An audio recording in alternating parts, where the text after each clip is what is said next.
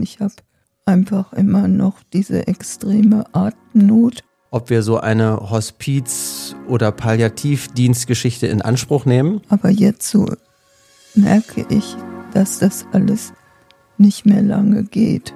Du warst schon einmal dabei, als jemand gestorben ist damals. Wenn ich jetzt Tim anrufe, was soll der machen? Der kommt, der kann nur die Rettung anrufen. Speckige, käsige äh, Pizzastückchen. Ja, ganz lecker waren die. Wir hatten nämlich die Idee, dass wir für euch. Wenn ich nachts aufgewacht bin und ich hörte diese Geräusche, dann bin ich einfach zu dir rüber, habe über deinen Kopf gestrichen und dann war es gut. Was ich wirklich richtig gut finde, was ich glaube ich auch schon als Kind gut fand, an dir und deinem Verhalten mir gegenüber. Und das sind die tollen Neuigkeiten, die wir euch präsentieren können. Das letzte Gespräch oder Der Tod klopft an der Tür. Ein sehr persönlicher Podcast, damit etwas bleibt. Von Elke und ihrem Sohn, Tim Doppel M. Busche.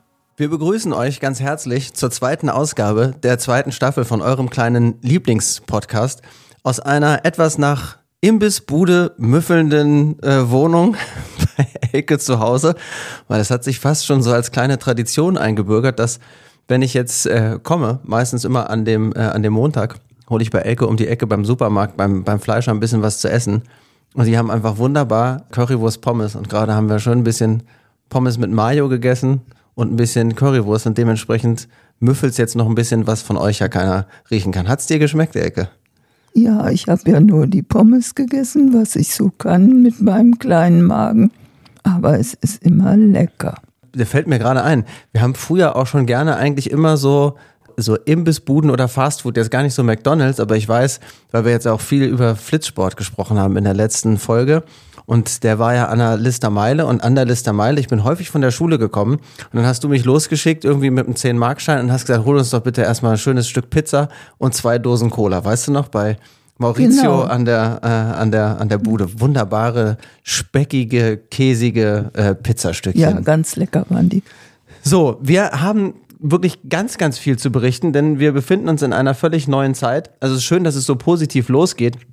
Weil das, was wir zu berichten haben, ist eigentlich gar nicht so positiv, weil seit äh, unserer letzten Aufnahme äh, ist es dir jetzt eigentlich nicht besser ergangen, sondern wir haben eigentlich festgestellt, es, es bleibt weiterhin einfach sehr, sehr schlecht. Willst du ein bisschen selber erzählen, wie es momentan einfach weiter ist? Ja, also es war nach dem letzten Podcast-Aufnahme ist es nicht besser geworden. Ich habe einfach immer noch diese extreme Atemnot, oft auch wirklich so, dass ich mich hinlegen muss, weil wenn ich liege im Bett, dann kriege ich ein bisschen besser Luft, aber ich bin eben sehr eingeschränkt. Ich kann mir auch gar nicht mehr selber was zu essen machen.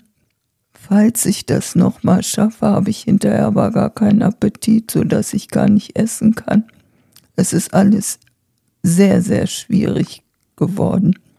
Und dann gab es eben eine Nachricht von einer Freundin. Mhm. Das war eine Freundin von meinem verstorbenen Mann, die sich mit Palliativmedizin und Hospizen und so auskennt. Und dann habe ich die angeschrieben und die hat auch sofort geantwortet. Das ging alles super schnell. Und dann hatten wir, ja, vor, ich glaube, drei, vier Tagen einen Termin morgens zu einer Beratung von ihr. Und da muss man sagen, das Schöne war, dass diese Frau sehr, sehr offen, so wie wir auch umgehen, sie kannte auch den Podcast, äh, mit uns umgegangen ist, weil uns war eigentlich schon klar, wir müssen an der Situation irgendetwas verändern und wir müssen uns vorbereiten für die Zeit, wenn du hier eben alleine nicht mehr kannst, für eventuelle Notfälle, wenn du wieder das Gefühl hast, dass du irgendwie keine Luft kriegst und dass du da irgendwie zu ersticken drohst. Und eigentlich war uns schon klar, weil wir da auch schon in den vergangenen Monaten immer mal wieder drüber gesprochen haben, ob wir so eine Hospiz- oder Palliativdienstgeschichte in Anspruch nehmen. Und ja, ich finde, das war ein sehr hoffnungsvolles Gespräch, sehr menschlich, sehr echt und sehr realistisch auf die, auf die Zukunft blickend. Ja? Und informativ. Das eine ist, Elke kann einen Palliativdienst in Anspruch nehmen. Da müssen wir uns jetzt drum kümmern. Das sind halt eben Menschen, die anders vielleicht als medizinisches Personal jetzt nicht nur einfach die Ursachen medizinisch bekämpfen und entsprechend irgendwelche Medikamente nehmen, äh, geben, Fieber messen und sagen, es wird schon alles, Elke, sondern die wirklich auf deine Situation gucken und eben auch mit diesen Notfällen, du drohst zu ersticken oder was weiß ich, es kommt dann irgendwann zum Äußersten, wo man dann einfach wohl auch symptombezogene Medikamente geben kann, die einem den möglichen Übergang dann einfach auch erleichtern würden. So weit muss man ja gucken, man weiß ja auch nicht, wann es soweit ist, aber eben sich damit zu beschäftigen und sich darauf auch vorzubereiten, sagte auch sie, ist eben sehr, sehr wichtig. Also ich muss mal kurz ja. einhaken. Wir sprechen jetzt auch über einen ambulanten Palliativdienst. Also nicht, ja. dass ich irgendwo stationär aufgenommen wäre, sondern die dann, wenn man anruft, hier nach Hause kommen und einen dann betreuen. Das ist mir jetzt nochmal wichtig. Als zusätzliche Leistung für alle, für die das wichtig ist, die halt eben dann auch von der Krankenkasse wahrscheinlich übernommen wird. Zu welchen Anteilen muss man dann mal gucken. Aber das hat keinen Einfluss auf die bisherigen Pflegedienstleistungen oder medizinischen Ansprüche, äh, die Elke da eben äh, momentan noch per Verordnung bekommt. Der nächste Schritt ist, dass sie uns empfohlen hat, dass Elke ein Tageshospiz in Anspruch nimmt. Das kann man mehrere Tage machen, das kann man einen Tag pro Woche machen, das kann man zwei Tage pro Woche machen. Und der schönste Satz, den würde ich gerne vorwegschieben, den sie gesagt hat, ist, ein Tageshospiz oder ein Hospiz im Allgemeinen ist kein Ort, wo man hingeht, um zu sterben, sondern um zu leben. Und das finde ich einen ganz entscheidenden Hinweis in der, in der Perspektive, wie man sowas betrachtet, weil das ja schon eigentlich für alle wahrscheinlich ein, ein Ort ist, okay, jetzt geht es nicht mehr länger, jetzt muss man da probieren, irgendwie jemandem das Sterben möglichst einfach zu machen. Und ich fand diese, diesen Vorschlag, die Perspektive so rumzusehen, eigentlich ganz gut. Hat das, hat das dir auch so gut getan, wie ja. es mir auch gut getan hat? Ja, ne? Ja. So, und an dieser Einrichtung, die sie uns da jetzt vorgeschlagen hat, ist eben auch noch ein ganz normales Hospiz mit angebunden, wo man also stationär aufgenommen wird, wo man dann eben nicht mehr nach Hause geht. Und die hatten jetzt am Wochenende eben ein, ein Sommerfest. Ich habe mir die Einrichtung da angeguckt. Elke war das jetzt zu anstrengend, jetzt für einen Tag, damit vielen Menschen irgendwie sich das anzugucken. Das war einfach eine ganz positive und schöne Einrichtung. Es hatte, finde ich, so ein bisschen so ein, so so ein Hotelcharakter. Es ist alles ebenerdig. Die haben sechs Zimmer, wo die Tagesgäste eben da sind. Die werden morgens per Fahrdienst oder wenn sie können auch eigenständig abgeholt oder eben gebracht. Man hat bodentiefe Fenster. Es gibt große Türen, wo man eben aus dem Bett in zwei Metern, also mit zwei oder drei Schritten wirklich auch an der frischen Luft steht, wo es eine Terrasse gibt. Es gibt einen Gemeinschaftsraum, wo man gemeinsam äh, kochen kann, wo man äh, frühstücken kann, wo man das Essen einnehmen kann. Man kann aber eben auch, wenn man sich danach fühlt, einfach alleine im Zimmer bleiben und sich ausruhen.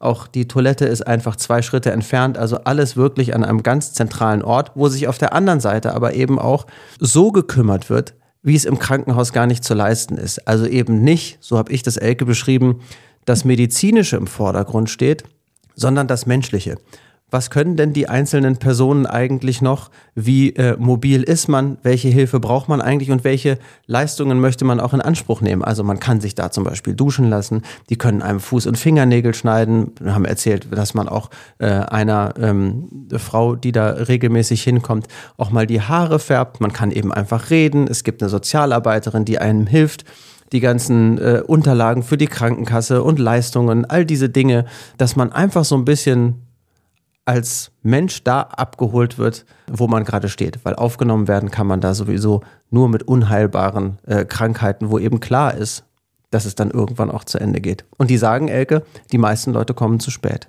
Viele Menschen kommen dahin, sind da ein, zwei Mal und dann ist es einfach auch schnell vorbei. Und das ist eigentlich schade, weil das eine tolle Einrichtung ist, die eben auch äh, von den Kranken- und Pflegekassen äh, bezahlt werden. Und das sind Menschen, wo man so das Gefühl hatte, die können einfach ganz, ganz wunderbar mit diesen für vielen schwierige Situationen total gut umgehen. So, jetzt habe ich mir das angeguckt. Ich habe es dir erzählt und jetzt ist heute Morgen äh, gleich was passiert. Die haben sich nämlich bei dir gemeldet, weil es möglicherweise auch Kontingente gibt und du auch einen Platz bekommen kannst. Ja, also das läuft natürlich alles so, dass meine Ärztin einen Antrag stellen musste.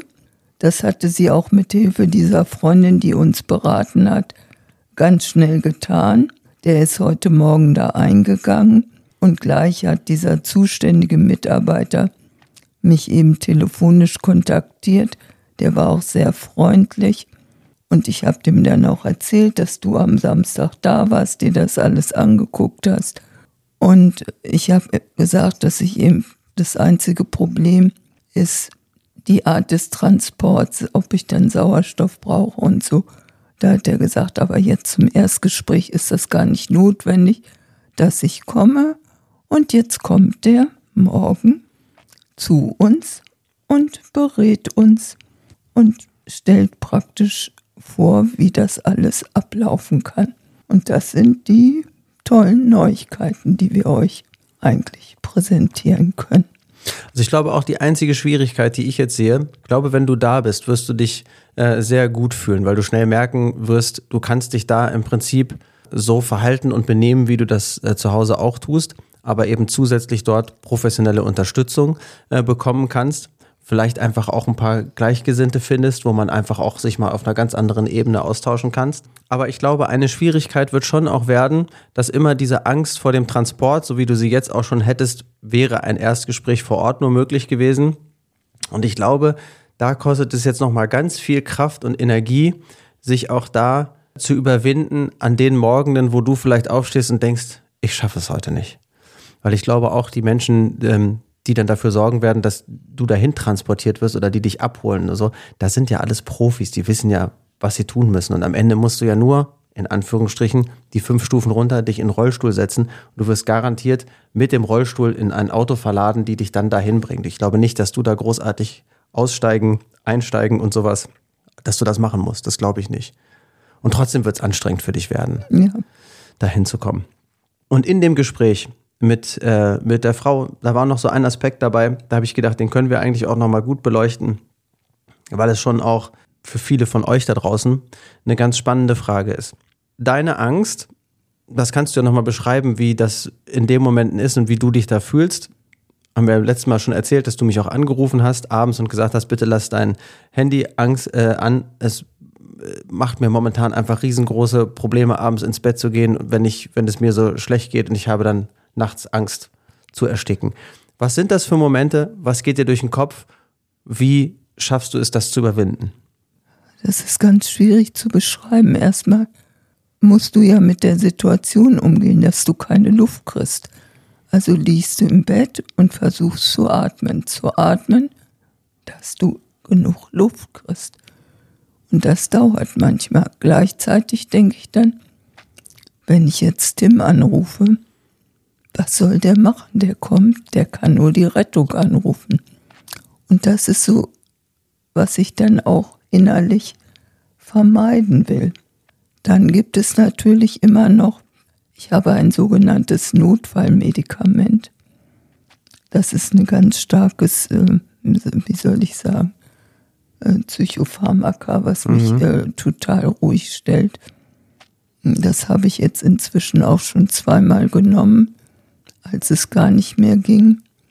Aber es ist eben diese Angst und diese Panik, die dich dann auch äh, ja, fertig macht. Du, du, du weißt manchmal gar nicht, was du tun sollst oder willst. Und ich versuche es immer, solange es geht, wirklich rauszuzögern.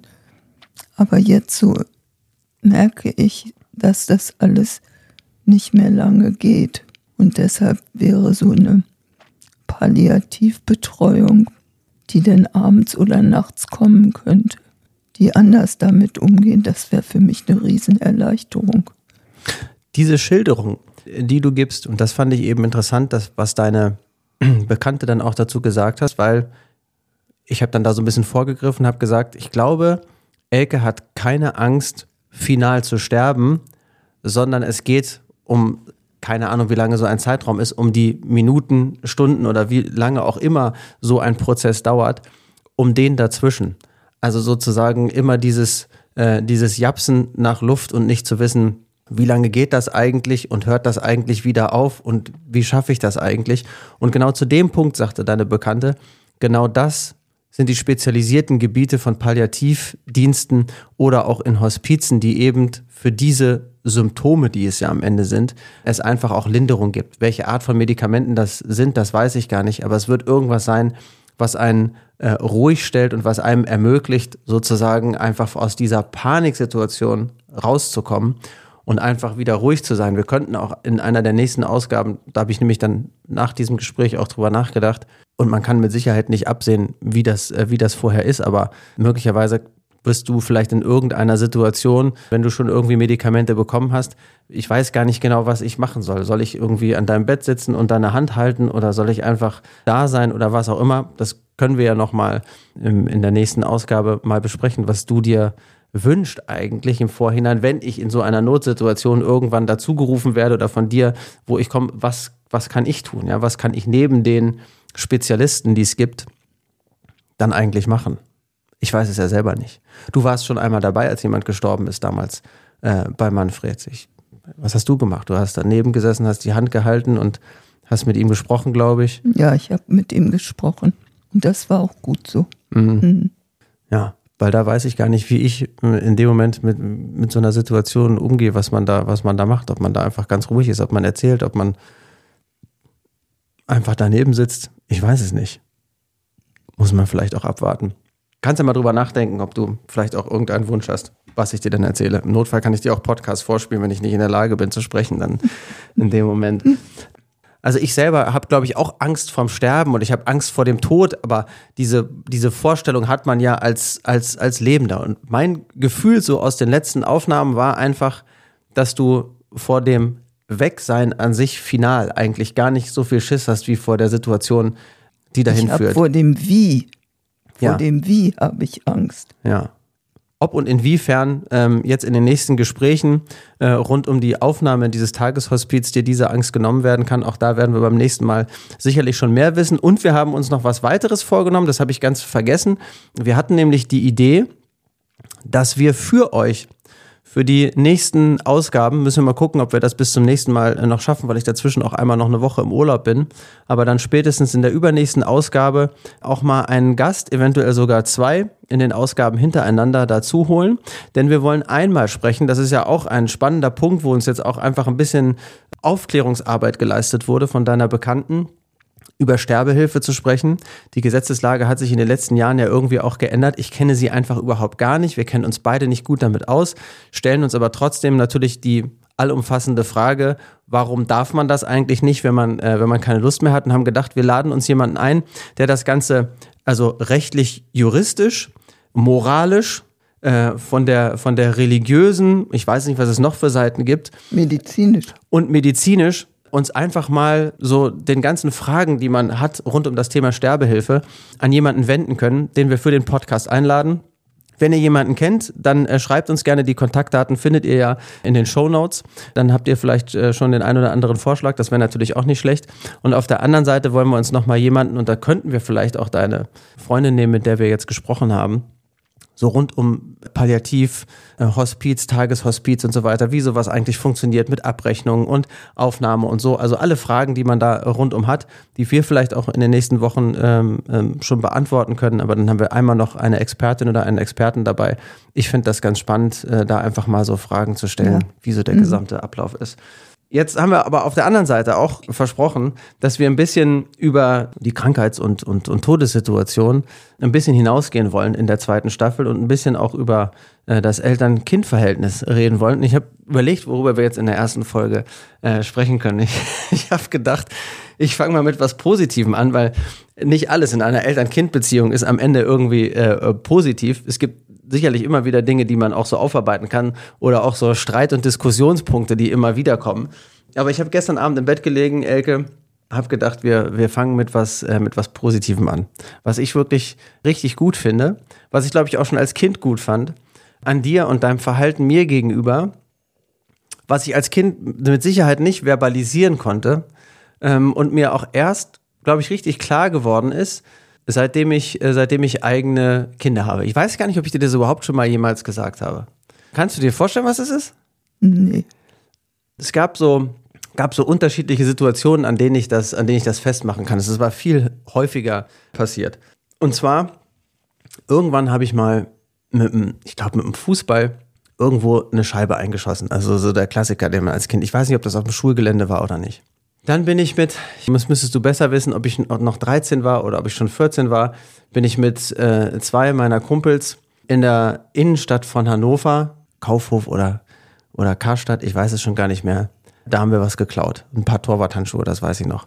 Das weiß ich auch noch. Ja, und. Aber äh, da warst du jünger, du warst zehn. Nee, nee, nee, nee, nee, nee. Das war deutlich später. Ist aber auch egal. Ist egal. Okay. Es geht nur so um die, um so Fälle, wo, wo Eltern ja ganz schnell sauer werden auf ihre Kinder. Und wo man quasi auch den allumfassenden Einlauf äh, bekommt, damit halt sowas in Zukunft nicht mehr passiert.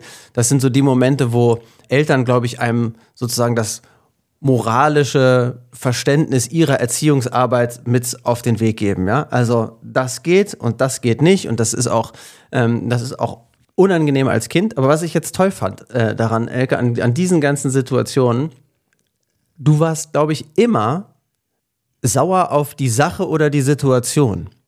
Und du hast mich nie so menschlich oder charakterlich in Frage gestellt dabei. Weißt du, was glaube ich vielen Eltern einfach passiert, dass man die Kinder irgendwie so über einen Kamm schert oder dass man halt irgendwie so Äußerungen tätigt, dass du als Kind insgesamt das Gefühl hast, du du fühlst dich schlecht oder du bist falsch oder das liegt daran, dass du so bist, deswegen hast du das gemacht, sondern du hast immer klar gemacht, dass die Sache an sich halt einfach scheiße war ne, irgendwo in ein Kaufhaus zu gehen, äh, was, was zu klauen und so. Das geht nicht aus unterschiedlichsten Gründen.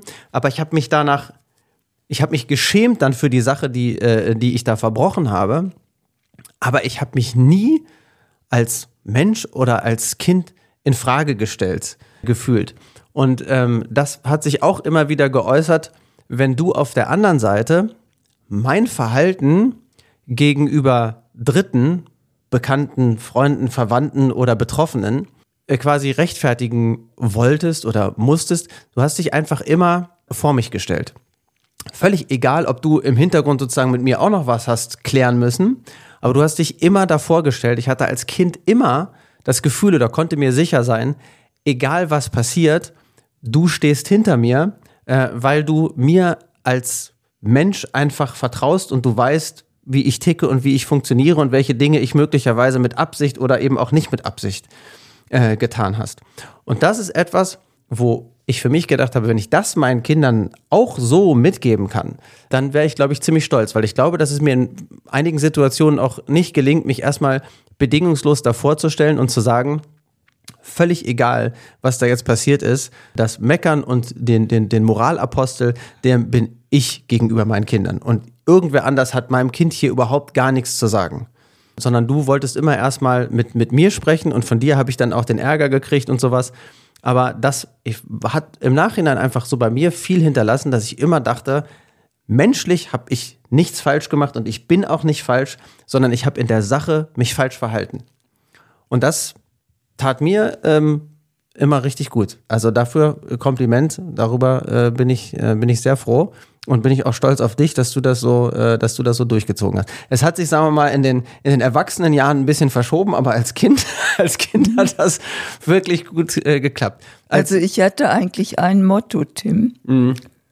Was heißt Motto? Ich hatte irgendwie den festen Vorsatz, wenn alle gegen dein Kind sind, muss einer zu ihm halten. Und das bin ich. Und das habe ich auch von klein auf durchgezogen. Ja, wir können das sogar noch an einem anderen Beispiel nochmal verdeutlichen, der gar nicht was zu tun hat mit Ärger, sondern mit stimmt mit meinem Kind was nicht oder ist mit meinem Kind alles okay und das Vertrauen da rein, dass mit meinem Kind alles okay ist. Und zwar hatte ich eine Eigenschaft als Kind, ich habe das noch nie irgendwo anders gehört, das macht mich wahrscheinlich einzigartig, aber wir selber, ich weiß nicht, wie man auf diesen Begriff gekommen ist, ich habe gebummert. Und zwar habe ich als kleines Kind, bis wie alt war ich? Bis zehn oder zwölf oder sowas, habe ich das gemacht, ne? Länger. länger. Also ich habe im Bett gelegen und habe mein, äh, mein Kopfkissen so unter meinen Kopf geschoben und habe dann die, die Arme so links und rechts gehabt, liegend auf dem Bauch und habe meinen Kopf einfach ins Kopfkissen äh, gehauen. Aber so sanft. Ne? Also einfach die ganze Zeit wum, wum, wum, wum, wum, wum. Genau. So, wo, woher diese Begrifflichkeit kam, weiß ich nicht. Es wurde dann im Laufe des, ähm, ja, als ich etwas älter war als Kind, so mit 10, 11 oder sowas, muss das weniger gewesen sein, aber dann auch, glaube ich, als Jugendlicher noch, als ich dann die ersten Freundinnen hatte oder sowas, wenn ich irgendwie Ja. Albträume hatte oder so, dann trat das immer noch mal auf. Und dann waren Leute völlig geschockt und haben gesagt, ja, ich bin heute Nacht aufgewacht und du lagst neben mir und hast irgendwie deinen Kopf ins Kopfkissen gehauen. Ja, und als du klein warst, da haben dann ach, so kind, äh, Eltern anderer Kinder gesagt, also du musst ein EEG machen, also Gehirnströme. Und wir waren da. Ich weiß, dass einmal so weiß. Sachen an mich angeschlossen Zwei, waren. Zweimal waren wir da. Albtraumvorstellung. Das war dann auch so, dass ich mich so unter Druck gefühlt habe. Ah ja, gut, dann lässt du das jetzt mal machen. Aber innerlich war ich sicher, es ist alles in Ordnung. Wenn ich, wenn ich nachts aufgewacht bin und ich hörte diese Geräusche, dann bin ich einfach zu dir rüber, hab über deinen Kopf gestrichen und dann war es gut. Aber es war schon nicht ohne, weil es sehr kontinuierlich und sehr, sehr lange gedauert hat. Aber ich war immer sicher, es ist alles okay. Das gehört auch dazu, was wir eben vorher hatten. Diese Zuversicht innerlich. Es ist gut. Es wird gut. Das ist so ein Bauch- oder Muttergefühl, was einfach selten täuscht. Ich erlebe das bei meiner Frau ja auch. Weiß nicht, ob wir das als Männer vielleicht einfach insgesamt weniger haben. Wir können unsere Kinder sicherlich auch gut einschätzen, aber so diese, diese Verbindung von, die Kinder waren da mal im Bauch und irgendwie spürt man, wenn Dinge nicht in Ordnung waren. Also du hast auch immer gespürt, wenn irgendwie in meinen Beziehungen irgendwas nicht in Ordnung war, oder wenn es mir nicht gut ging und so. Ich habe Das angerufen, ich habe ja schon gar nicht, ich habe noch gar nicht Hallo gesagt, da wusstest du schon eigentlich, wie es mir geht. Und so ist es bei äh, Christiane und unseren Kindern irgendwie auch. Mütter spüren das und es ist ähm, am Ende richtig gewesen. Und auch da kann man, glaube ich, das war ja nun in den 70er Jahren, wo du mit mir da warst oder Anfang der 80er, ne, um das zu überprüfen lassen. Da war ich ja vielleicht erst drei Jahre alt oder vier Jahre alt, oder? So. Ja, ich glaube, dieser erste Test war vier, fünf Jahre warst du da. Ja, und ich weiß, ich habe hab das nur noch in Erinnerung irgendwie so als irgendwelche weißen Lampen, die über mir waren und irgendwelchen angeschlossenen Kabeln und sowas. Und das war Ja, da wird ja der ganze Kopf verkabelt. Das ist nicht angenehm. ja wie so genau. Man fühlte sich wie in so einer Psychiatrie oder keine Ja, Ahnung was. genau. Ganz, ganz schlimm. So, aber fürs, äh, fürs nächste Mal darfst, äh, darfst du dir dann gerne was ausdenken, was du mir äh, gerne mitteilen möchtest von Dingen, die gut gelaufen sind oder vielleicht auch nicht so in der äh, elterlich-kindlichen Beziehung. Ich habe auch eine Sache, die, äh, die mich aufregt, über die ich auch äh, immer noch ein bisschen enttäuscht bin und sowas. Da, äh, da können wir beim nächsten Mal mal drüber sprechen. Das werden wahrscheinlich dann auch Termine, da wirst du es vielleicht einfach auch gar nicht so gut finden. Ich bin gespannt, wie du darauf reagierst, aber wir haben gesagt, wir wollen darüber sprechen. Äh, solange wir die Zeit noch haben, äh, können wir das machen. Ist am Ende auch nicht schlimm, aber wahrscheinlich wird es dir nicht gefallen. Ich weiß schon, welches Thema das ist. Okay, bin ich gespannt. Also, nächstes Mal werden wir äh, euch erzählen. Anmeldung und Aufnahme äh, Tageshospiz. Wie funktioniert das eigentlich? Wer macht die ganzen Anträge? Wie wird man unterstützt? Was muss man eigentlich selber da äh, zubezahlen? Und mit Elke sprechen wir unter anderem darüber, was ich ihr heute noch übel nehme. Und Elke wird sicherlich auch noch die eine oder andere Idee haben, was in unserer elterlich-kindlichen Beziehung gut oder schlecht gelaufen ist und mich damit auch dann konfrontieren. In zwei Wochen. Okay, dann sagen wir jetzt, wie immer, Tschüss, bis zum nächsten Mal. Bis zum nächsten Mal. Das letzte Gespräch oder Der Tod klopft an der Tür. Ein sehr persönlicher Podcast, damit etwas bleibt. Von Elke und ihrem Sohn, Tim Doppel-M. Busche.